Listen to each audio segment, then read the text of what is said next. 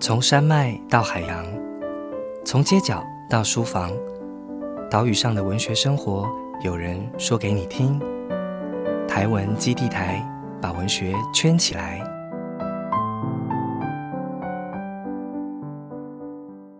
我是台湾基地台的值日生马一航。台湾基地台是由台湾文学基地所设置，我们会在这个 Podcast 频道。与您分享关于写作者、关于阅读的新鲜事，将台湾文学的各种讯息发送给大家。那本月大村民这个单元，我们会邀请在台湾文学基地驻村的作家与我们聊聊。这次邀请到的是我们的第三位驻村作家许彤。我们先欢迎许彤，跟大家打个招呼。嗨，一航，还有各位听众朋友，大家好，我是许彤。许彤好。那我跟许彤其实是第二次见面。以前我在幼师文艺工作的时候，曾经在他出版《刺猬登门拜》。访的时候专访过他，那有没有一年？有有这个时候在呃。这个他在驻村的状态之下跟他相会。那许彤，我们都知道他的第一本散文集叫《寻常未及兮》啊，那是非常年轻，十几岁的时候就用一种很聪慧敏捷的方式写他高中的青春岁月，但其实更是用青春的眼睛在我们的衣着跟人群之中穿梭。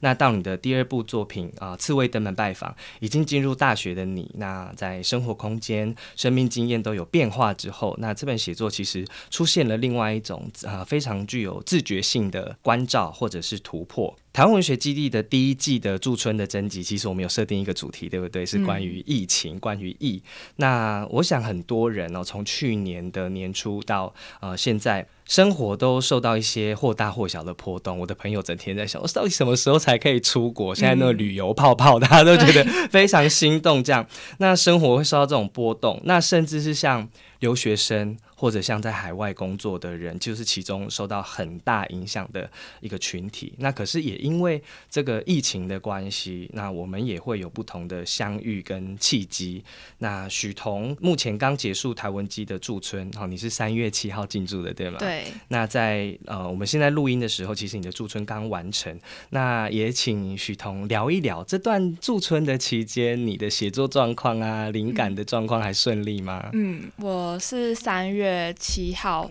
那段时间到三月十九号驻村大约两个礼拜的时间，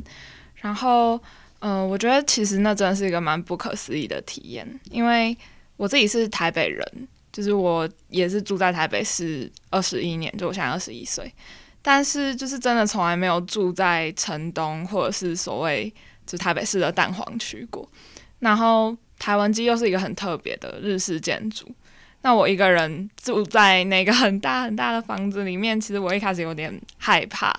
对，但是就是真的很奇妙，就是你当你把自己封闭在一个环境里面，然后去做一个创作的时候，发现真的可以，人真的可以变很规律，就是早上起床可能吃个早餐就开始写，然后写写写就写到看看窗外就嗯，怎么晚上了，就是。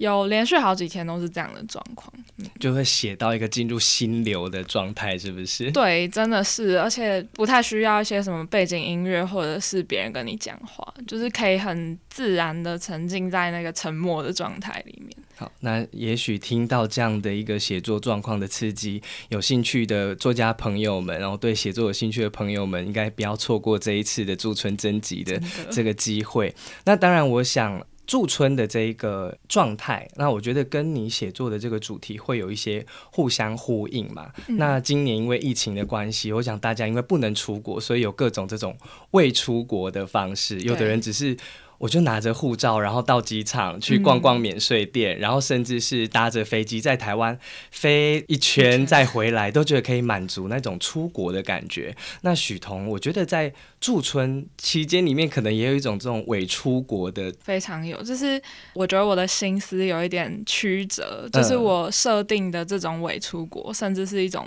防疫旅馆的概念。因为总之现在就是大家回国之后都要隔离十四天嘛，然后。我一开始其实还蛮着迷于这个想法，就是好像在你从一个地方旅行回来，然后你还没有真的回到家，可是它就是有一个有点像是中间场所的地方。然后当时我在申请这个驻村的计划的时候，其实一直是想要把这边当做一个防疫旅馆的概念，就是让自己可以待在一个真空的地方，然后去思考台湾以外的地方，或者是自己原本的生活场所。但当然，那个主要的动机还是为出国啦，就是我我也非常想出国，然后很思念，就是自己旅行各地的时候的那个很很生机勃勃的状态。嗯。刚刚许彤还没有提到你自己的驻村计划，对实际上的内容对不对？你的计划其实叫做“此时彼地”，嗯，它是一个用六篇集团篇，从五座城市，然后东京、纽约、伦敦、巴黎，回到台北的人，也就是说，这些故事也是从他们结束隔离，然后开始的第一天的这个故事。嗯，那讲到这个隔离，其实我觉得。虽然这样讲有点奇怪，可是当我们生活在一个很呃一致的生活节奏里面的时候，其实看到有一些朋友从国外回来，他们要先住防御旅馆十四天的时候，你反而会觉得。哎，很想去体验看看，倒不是说什么样奇怪的想法，而就是说，如果可以有一个这个完整的时间，让你不跟外界有实际的这个空间接触，不知道对自己的这种身体感官会有什么样的转变，对不对？对对，我当时就是呃，在准备驻村计划的时候，当然是先扣合到疫情这个主题，因为当时台湾机就很明确的定出了这个方向。然后我当时想要做的，其实就是一个只有在那个地方可以写出来的东西。就是当我在三月初进到台湾机的那间房子的那个瞬间开始，我就试着把自己当做，因为我的这次的，就是此时彼方这个故事里面，它有总共五个角色，然后我就有点像是把自己设定成第六个角色，就是把自己放在一个跟角色们相同的位置去写关于。疫情或者是关于移动的这个主题，嗯，那你自己在这段期间啊，你有没有原本预定的出国计划，然后被打乱？有，其实有，就是我去年的时候有申请学校的交换，然后本来要去哪一个学校？我本来要去东京的早稻田，然后我后来没有去。一方面，其实其实不是因为疫情，就是当时申请之后就发现，哎，自己好像还没有准备好，或者是。我好像不是很确定自己去了到底要做什么，所以我就在疫情发生之前就提早把这个计划给卡掉。但后来疫情爆发之后，我又重新把这件事情拿出来想，就一直在想说：，诶，我身边有很多人他们去交换呐，那他们呃后来有没有去啊？或者是是不是终止被迫要回来？然后在回想这些事情的时候，我才开始去思考说：，诶，疫情到底对于我们的生命到底是有什么样的影响？嗯嗯嗯，对。因为我在你的那个原本提供给我们的那个驻村的第一次分享会的讲义里面有看到，你里面写一句话，我觉得非常有趣。你说。当所有人都被困在这里的时候，我们有没有办法找到原本想在彼方找到的东西？也就是说，原本我们可能都会觉得说，应该要做出空间上面的这一种移动，或是真的要实际上面到远方，我们才可以看到我们眼前呃不一样的这种生活经验。所以，这种旅行的欲望不断充斥在我们的生命当中。那可是现在我们反而是因为隔绝，或者是留住，或者是动弹不得的这种不。不一样的生命经验，其实我们的传播或者是各种连接，例如说之前大家在讲呃 Clubhouse 的兴起，它其实跟我们目前的这种生活状态的变动也有很深刻的这种关系。嗯嗯。那我之前在幼师其实制作过一个专题，那个专题有叫做加减。群聚生活，哦，就是那时候我们因为对群聚比较严格的控管，哈，可是我觉得这个状态其实是加加减减的，就是说你有时候你也不能完全避免群聚生活，那但是你有时候还是要刻意的减少群聚生活的频率，或者是换另外一种方式。那例如说在这段期间里面。博物馆，你原本需要很多人去进驻的地方，或是依靠这种实体跟展品的接触的空间，那博物馆就必须找到新的转型的方式。那其实这样的状况，我们反而对日常更敏感，或对于呃身体之间的界限，那甚至是对于染疫者之间的这种恐慌，会暴露出社会里面一种比较啊啊压缩的这种现象。那所以我觉得对于旅行的这种想象都开始改变了。嗯嗯嗯嗯，我想到的一件事情是，我去年很迷一个很红的游戏叫《动物森友会》。哦，对对对对对。然后就是刚好那时候疫情其实蛮严重，台湾开始变严重的时候，我那时候有玩动森，然后呃，我后来因为因为一些原因没有在玩。那中间发生了什么事情？就是嗯，我发现我在岛上跟村民的互动，是我在现实世界跟别人的互动，就是简直一模一样。一开始我玩这个游戏的契机是，我希望可以脱离现实生活，就是当我觉得说啊，大家都因为疫情哪里都去不了，或者是常常担心那些活动会不会被取消的时候，大家都很不快乐。可是动物森友会上面就是没有疫情啊，就是大家是动物，所以都很开心。可是我发现，就是我在自己的岛上会面临跟现实生活一样的焦虑，比如说我作业没有写完。那在岛上就是我草没有拔完，或者是我有没有跟我的朋友 social，在现实生活中我没有去问候他们，或者是跟他们出门吃饭。那在岛上我就是担心我有没有去跟我的邻居们打招呼。对，然后我一开始就是花了很多心力在这个游戏上，因为我就觉得说我要建造一个很美好的岛，这样才可以完成那个游戏进度。但玩一玩就发现说，哎，不对啊，就是。既然我现在哪里都去不了，那我为什么不回到现实生活里面去去关照我的 现实生活中的岛民朋友们？嗯，对，所以去年这个游戏其实就像 Clubhouse 或者是最近的一些媒体，就是会让我一直反思到，嗯，有时候我们会向外索求一些事情，是对，但是当大家被困在一个地方的时候，就会发现答案其实都在我们的身边，只是可能缺少一些觉察，或者是。呃，我们过去没有这样密集碰撞的经验，所以我们没有发现答案就躲藏在我们自己体内。嗯嗯嗯。因为我觉得之前在玩动森的时候，其实大家都在也都在讲说，它跟现实世界的连接。例如说，很多人他会遇到金钱上面的问题、贷款上面问题，或是深刻感受到它其实另外一个这种资本式的社会，然后对那 我们个人的一种剥削或压迫等等的，每个人在里面会看到不一样的地方。但是其实就是我们常常需要一个不同的参照点。对，就像你说，你要把住在台北的生活假装成我其实像在出国一样，你好像对眼前的这一些风景会有不一样的感受。嗯，对我之前有一阵子是这样，因为没有办法出国，然后就说好，我就把把现在当成出国，今天只是要去大道城，嗯，然后吃一个甜点店，然后我就会假装我自己是一个外国旅客，然后说。哇，这台北的交通好便利哦！然后，但这个公车我没有坐过，我试试看哦。到达这边，然后四处去探寻、探索，然后等等之类的。我觉得，当然，我觉得写作对于我们日常的改造哦，其实也也正是就是说，我们找到一个参照点的这种呃方式。那呃，当然，我觉得许彤在这个创作的计划里面。啊，其实也在不同不停的找这个参照点，对不对？有不同的城市，当然也包含你自己跟他人。例如说，你这里面要设计几个不同的角色，那然后让他们在结束隔离的第一天啊，重新去看待这个台北市。也像我们刚刚讲的，就是说在现实跟虚构的生活之间来回。我觉得这让我也想到朱天心的小说《古都》。嗯，《古都》它其实就是。从日本回来之后，然后故意重新拿着一个殖民时期的地图，然后重新走一次这个台北。那当然，古都里面的文字会给我们另外一种非常特别的感受，也就是说，它。透过他的文字，让台北的当下产生一种异地感。嗯，可是当然这个异地感，它要回应的是其他的那种呃政治上面的跟个人身体之间的那种焦虑感，跟我们现在谈的呃状态可能稍微有一点点不一样哦。可是我觉得透过这些参照点，其实是很重要的一件事情。那。在许彤的驻村计划里面，当然，我觉得除了你一开始就是说把这个地方当做是一个呃假装出国或是自我隔离的一个状态，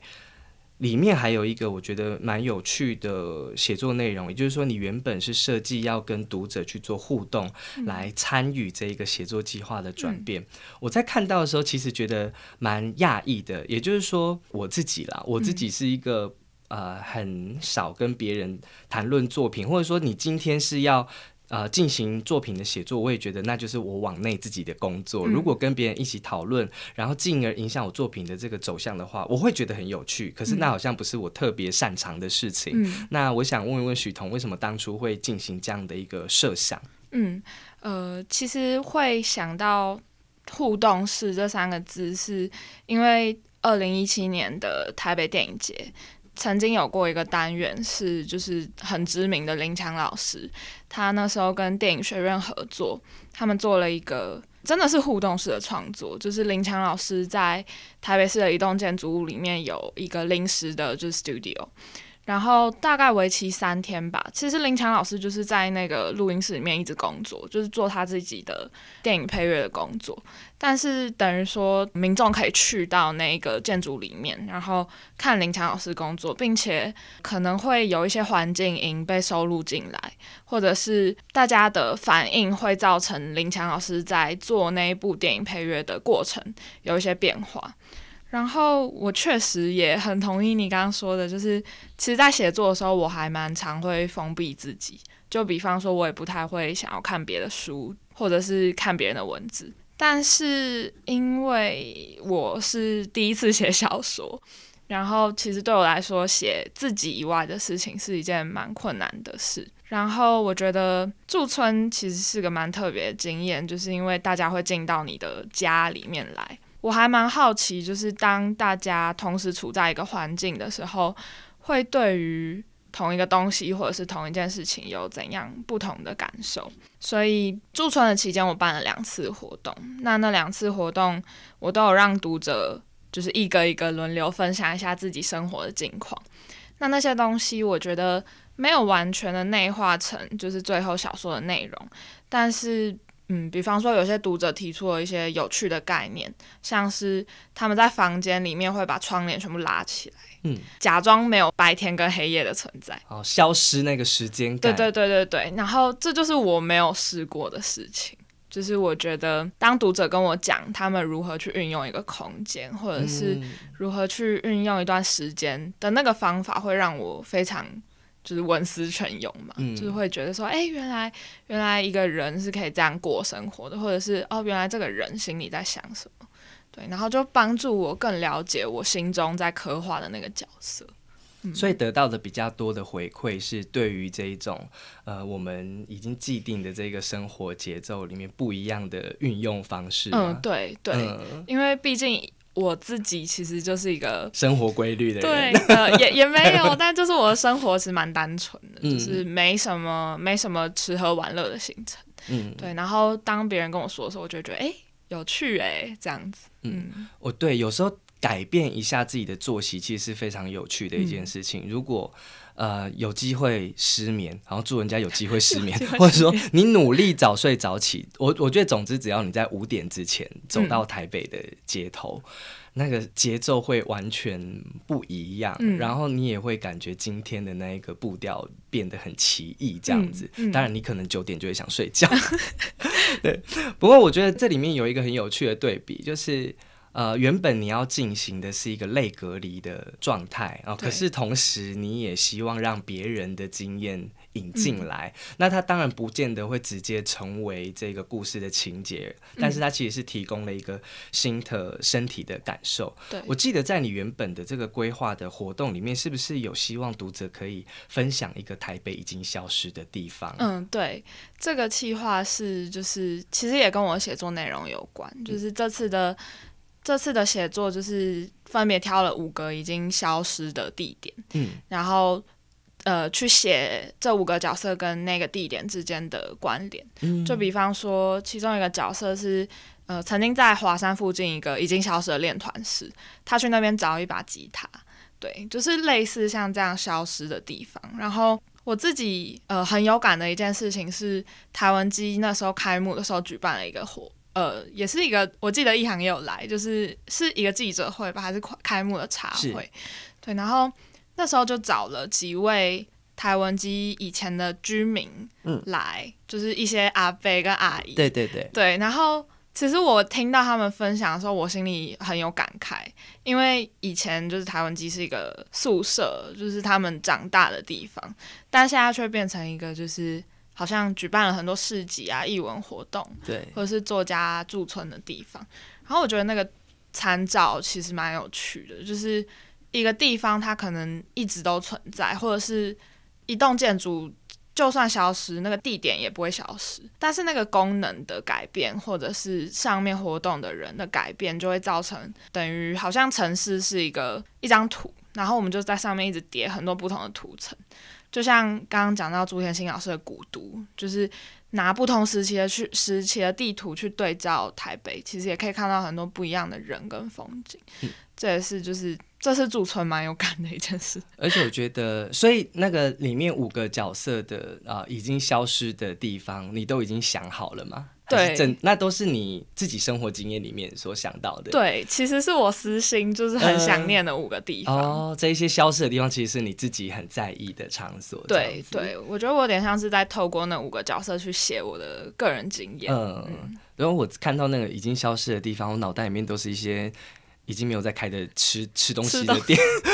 对于吃东西的店的消失的那种执念跟伤怀特别的深，这样对。不过当然，你看像最近大家谈天桥上的魔术师，其实那也是一个已经消失的地方。那或者是说像台文基的居民，我觉得那原本你住过的地方，那现在它。活化起来，当然有些人会觉得很开心哦。可是你会有过去的生活里面那个幻影，跟现在的这个景象哦，产生那个叠影的作用。我觉得的确是呃蛮有趣的这样子。好，那你在刺猬登门拜访里面哦，其实写到了，也写到了很多的城市，然后也写到巴黎、纽约，写到镰仓。那你在驻村计划里面，我们刚刚提到这些人所去过的城市，那以及这些消失的地点，都跟你的生命经验有关系。那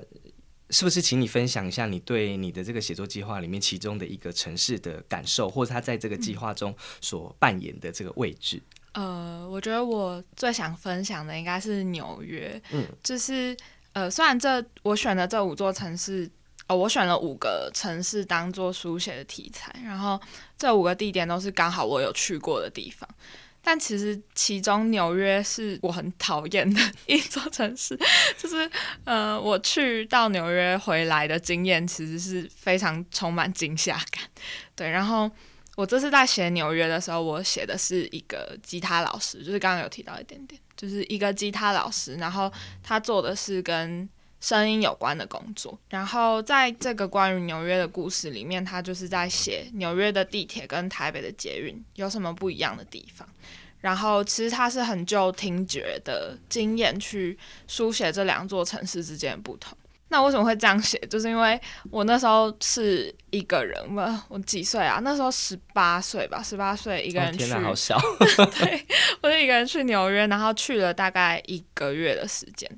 然后我记得，因为我那时候住在纽约的郊外，就是不是在纽约的，就是曼哈顿里面。我每次都要坐火车，先到中央车站，然后再从中央车站换地铁到我想去的地方，就是我想去一些什么下东区啊那些比较比较热闹的地方。可是其实地铁真的很可怕，就是纽约的地铁很很摇晃，然后充满很多人的体味跟一些可怕的声音。灯光不是很亮，对，灯光很昏暗，还会一直闪烁，甚至就是开到一半会突然停下来之类的。然后我就觉得它跟我心中的台北捷运真的是天差地远，因为嗯，就是一行也知道北捷是不能吃东西的，然后大家也都非常守规矩，然后我们的椅子甚至就是塑胶椅啊，那些都非常干净，就跟纽约真的是完全相反。所以我从纽约回来之后，其实我对于那个城市地板以上的记忆其实非常模糊，我记忆的都是地下的东西，就是那些。行人啊，那些呃街头艺人，或者是里面的一些小吃店，甚至我记得就是每次都会从那个纽约的马路上的，应该是地下道的那些水孔，都会冒出白烟，就是地铁的白烟，这是我对。是纽约印象特别深刻的一个点，而且电影里面常常会拍那个白烟冒出来的那个状态。我第一次到纽约的时候看到那个白烟，说哇，那那是真的！天哪！不过我觉得很巧合的是，因为我在看《刺猬登门拜访》的时候，我里面特别喜欢的那一篇谈 Uber。对 Uber 司机的那一篇，其实也就是在纽约的那个、那个经验。然后，因为我在二零一二年的时候到美国东岸波士顿待了一阵子，这样。那然后我记得有一天，因为那时候还没有 Uber，然后有一天我看了晚场的电影，看《复仇者联盟》，然后结束之后，我要回到我我住的地方。我就叫不到计程车，我就必须走路。嗯，那走路，我我后来我刚查，我发现我那一天走了大概六公里，然后六公里我已经可以从远气走到大道城。对，我竟然，然后那时候没有办法叫 Uber，就觉得很可怜，也没有计程车叫不到这样子。但是也在那一天，我看到了一个非常。大的月亮这样子，那是那一年的超级月亮。就是说，生命里面这一种意外的经验，然后其实会带给你不一样的视觉感受。但我觉得 Uber Driver 那一篇，我觉得非常有趣，因为你是怀，就像你刚刚讲的，在一种很危险的那种情境当中，你每天搭那个 Uber，你会怀疑那个司机是不是要对你做一些不利的那个事情啊？但是又在这个来往的这个过程当中，呃，反复接送了几次，甚至建立一种类朋友的关系。对，我觉得这个是我觉得很有趣的。一个地方这样子，嗯，但其实刺猬登门拜访，呃，在这一本书里面，就我的理解啊，那当然也是对许彤的自己的第二本书来说，是一种呃问候，跟过去的自己问候，当然也是重新的告别。你要对你过去。呃，因为写作得来的这一种期待，可能必须暂时视而不见，你才有办法往下走，或者是你要把写作这一件事情当做是我过去从来没有写过，我今天是一个全新的作者，那然后来得到新的故事跟呃经验。那在出版《刺猬登门拜访》到现在，其实也已经可能有两年，有有两年了。对，那现在这个写作计划是不是也是你这个阶段性的一个调整跟实验？你觉得？呃，我觉得。觉得真的是哎，就是呃，我自己的写作频率其实还蛮规律，就是我大概每两年就会累积一部分散文，这样。就是我现在同时也在写散文，但是不知为何，就是在刺猬的两年过后，我竟然想要先写小说。就我自己其实也蛮讶异于这个变化。然后我觉得可能是因为近期开始关注一些就是文体的差异嘛，就是在。呃，写了两本散文之后，就会意识到说，哦，原来就是写非虚构的东西，它真的有时候会有一些局限。因为一直在写个人经验的时候，有时候我会看不太到，就是别人看出去的世界。然后我其实是有点想要给自己一些自由，或给自己一些新的空间，我才开始去思考我要不要写小说。然后我觉得小说对我来说，其实算是一种。一种休息嘛，就是因为我自己其实读书，呃，比较喜欢看小说。虽然我写的是散文，但是我看的比较多是小说。然后对我来说，小说真的就是像一种魔法一样，诶，就是我常常会觉得说，哇，这个人他没有经历过，好了，他可能有经历过，但是就是不是他本人，他凭空做出了一个就是其实并不存在的人，可是我却可以深深感到。跟那个角色之间的连接，然后我就就是身为一个麻瓜，我就非常 想要习得这个魔法，所以呃，今年才会想说啊，那我就先从短篇开始写起好了。然后其实我有两本就是去年遇到很喜欢的书，分别是就是告别等于死去一点点，就是王天宽的小说，然后另外一本是鬼地方，就这两本都是让我觉得非常突破我的感官经验的书。不管是在文体上，还是在，因为像鬼地方，其实它的题材跟作者的个人是有一些连接的，但是他又用了一个非常厉害的方式写写一个乡下的小镇，所以我就觉得哇，就是读了那两本书，真的很想要自己可以写写看，就是小说，嗯，对，因为就许彤来讲，你刚刚说两年是一个周期，其实现在也大概到了，对不对？对对。对，那我觉得其实像旅行或甚至是不旅行，当我们改变我们自己的眼光跟观点，那其实就会对我们的写作产生一些变化的作用。那在这里我要插播一下台文馆的数位游戏脚本的甄选活动，写作跟旅行会让我们的呃文学产生变化。那其实让文学跟游戏结合，也是一种变化我们阅读经验的方式。那台文馆到五月底之前，我们正在举行第三届的台湾文学数位游戏的脚本。甄选，那会有馆方挑选十二件三 D 扫描的藏品，让我们的真件参与真件的朋友作为发想游戏的元素，然后结合这个文学藏品啊，你可以像写出一个游戏的脚本来真件这样子。那在真件的期间是到五月底之前，那我们会在四月在台湾基以及台湾文学馆开设一场真件说明的工作坊，那就请大家密切留意啊台湾馆的官网的讯息这样子。那最后的最后，三月幼师文艺的三月号的主题哦，其实刚好也是我的远方朋友跟许彤的这个写作计划，我觉得很相关。他让呃主编丁明庆呢，让作家写信，如果你可以写信给一个远方的友人，然后你会你会写给谁？你会写些什么内容？那如果让许彤哦写信给一个远方的友人，你会写给谁？我觉得我回答超自私的，就是我心里那个远方有人是过去的自己，哎，嗯，就是嗯，其实经历了很多的事，就是我自己一直没有机会真的到一个异地生活，然后我的生活环境中其实也比较少人真的有离开台北，或者是突然到别的地方去，所以。我会觉得那个时间其实就是空间，就是对我来说，过去就是远方，然后朋友其实也是自己，因为有时候我们会突然对自己感到很陌生，对，所以呃，如果我要写信给我远方的朋友，我就会写给，我会想写给十七岁在台北的自己，就是会想跟他分享原来就是 二零二零年发生了这么多事情，然后但是二零二一年其实大家也都。活得好好的啦，就是就是，嗯，生活会有更多可以期待的事情，然后